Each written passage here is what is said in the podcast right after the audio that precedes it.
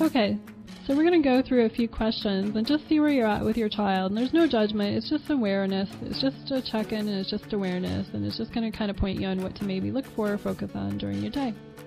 Are you generally reactive to your child's emotional outbursts? Or do you consciously consider, hmm, what's the best choice here? And what one behavior can I do that models for them the way they can be in the world? So, as we've discussed, children are very impressionable from birth until adulthood.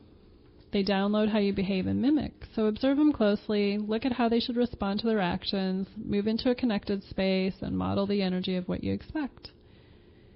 Here's like an interesting thing that I've noticed. I've noticed this on a lot more clients than you might imagine. If you tend to say in your family that your child acts like one of the parents, you know, Billy acts just like dad or acts just like mom. You're actually programming them deeper. And this can be excellent or not so excellent, depends on what the energy is. If they're acting out and you say, oh, you're just like your dad, okay, well, that's not so good. I actually corrected one mom on that as I was guided to by her angels. So I said, hey, they're telling me that your son prefers it when you don't say, hey, you're just like your dad. So she went home and she apologized to him. And uh, he said, You know, that really does irritate me. so she got her confirmation that he really didn't like it. So I see this a lot, so it's just an interesting FYI. Unless it's really good behavior, I wouldn't say that so much. And if they are acting out, what does that mean? That means that they're maybe taking on the emotional energy from the parent, and it's a good time to call in the angels and clean the energy up. What kind of emotions and behavior do you model when things go wrong? If something goes wrong in your life, do your kids see you as a victim? Like, do you blame and judge others? If you do that, you can help your children develop their own inner security by avoiding the tendency to blame when things go wrong. In this way, they won't blame others for their problems. Basically, they'll grow up and they'll blame you for all their problems if you don't fix this and make them totally self responsible. Kids need to know that they have a choice in how they react. They can control their future and change it. Kids need to know that being responsible means that whatever happens in your life, you can take some guided action and make it different. Another question How often do you use guilt, shame, or fear to control your kids? So I had a friend who pointed this out to me. I wasn't really seeing it. I could see when parents were doing guilt, shame, fear, but she said, Hey, that's emotional blackmail. I'm like, Wow, you're right. It's using guilt, shame, or fear to threaten the person that, hey, I might take my love away from you. If you don't do this, then I might take my love away. All right? Can you see how that's basically blackmail? So this friend said that when her kids were growing up, she wanted to eliminate this as a pattern in the family.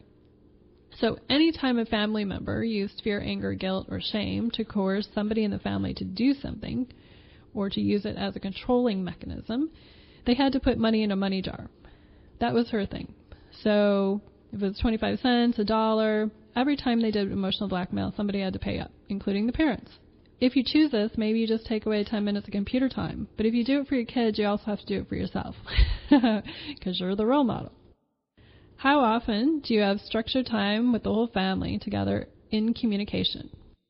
So, as we discussed before, that's family bonding. So, talking about things, creating things, anything that's good together as a family. Maybe it's Sunday night.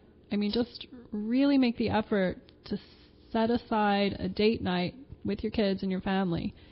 Now, let's just say you don't really know how to make the time, okay? Your schedules are all packed up. Well, why don't you ask the universe and put it on your vision board that something opens up or something changes or shifts a little bit so that you really do have family time. I mean, it could be a half hour, but a half hour of really connected energy is completely different than two hours of unconnected energy. Do you have conversations with your children about what they are experiencing emotionally in life? You can ask them about their friends and school and family and about how they feel about things. You know, they need adjusting to new experiences. If you can talk it out with you and assimilate their emotions and feelings, it can give them perspective if you can be connected at the time and really perceive what's going on, that's the best. Doing all of this without judgment so that they can learn how to handle all their emotions themselves. You know, just guide them to sort it out. I know a family that wasn't getting along, and they used this active communication where they let their daughter just vent. The mom had the awareness that she really needed to do this. So the mom asked the child to tell her everything she thought about life in the family. And she just sat there, didn't judge, held her opinion, and just every time the kid said something, she'd just go, Okay, is there anything else you don't like?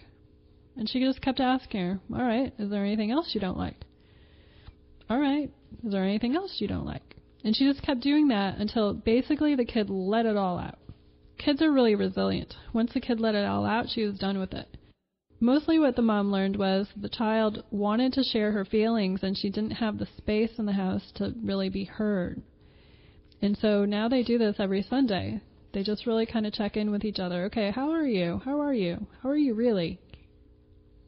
The key to doing this and getting your kids to do this, though, is that you have to know that you're not going to judge them, that you're just going to keep your energy open and go, all right, what else? How often do you openly express your gratitude and appreciation to the children in your life? I know a family that what they do is every time when they eat together, they make sure to tell each member of the family what they feel blessed about or what they wish for somebody else at the table. You know, I'm grateful for you, and what I really wish for you is that your life look like this, or what I really wish for you is that you get this in your life. Or what I'm really appreciative of and grateful for is blah, blah, blah. And they do this as a way of exchanging love around the table. Do you have a tendency to project your burdens onto the family, and especially your children? Or do you give them a lift? So now you have some intuitive skills and some spiritual skills in your toolkit. You can use your intuition to solve a lot of issues now, and you don't have to necessarily come home with them. And then you can use all your other time to just be present and have really good, fun conversations with your kids, which will also bring you aligned with a lot more joy in yourself. Do you have a balanced set of rules designed for your child's best interest? Do you enforce them consistently? Or do you find yourself giving in to demands and letting it slide? Balanced discipline is important. Have some bottom line rules about what's appropriate and not appropriate, and then just really be secure enough in making sure that you enforce them. They want to know that you care enough to pay attention. Kindness, caring, and love, again, those are higher vibrational fields of energy, and your child will feel that from you. They want to be supported. They want to learn how to generate these feelings for themselves. They want to love you. And they want to be loved. Okay, thank you for taking the time to just go through that and just self assess. Just make a little pact with yourself in 30 days, I'm going to do it again. I bet you you can see some things have changed in your family. And I bet when you come back and listen, your energy field will be a lot lighter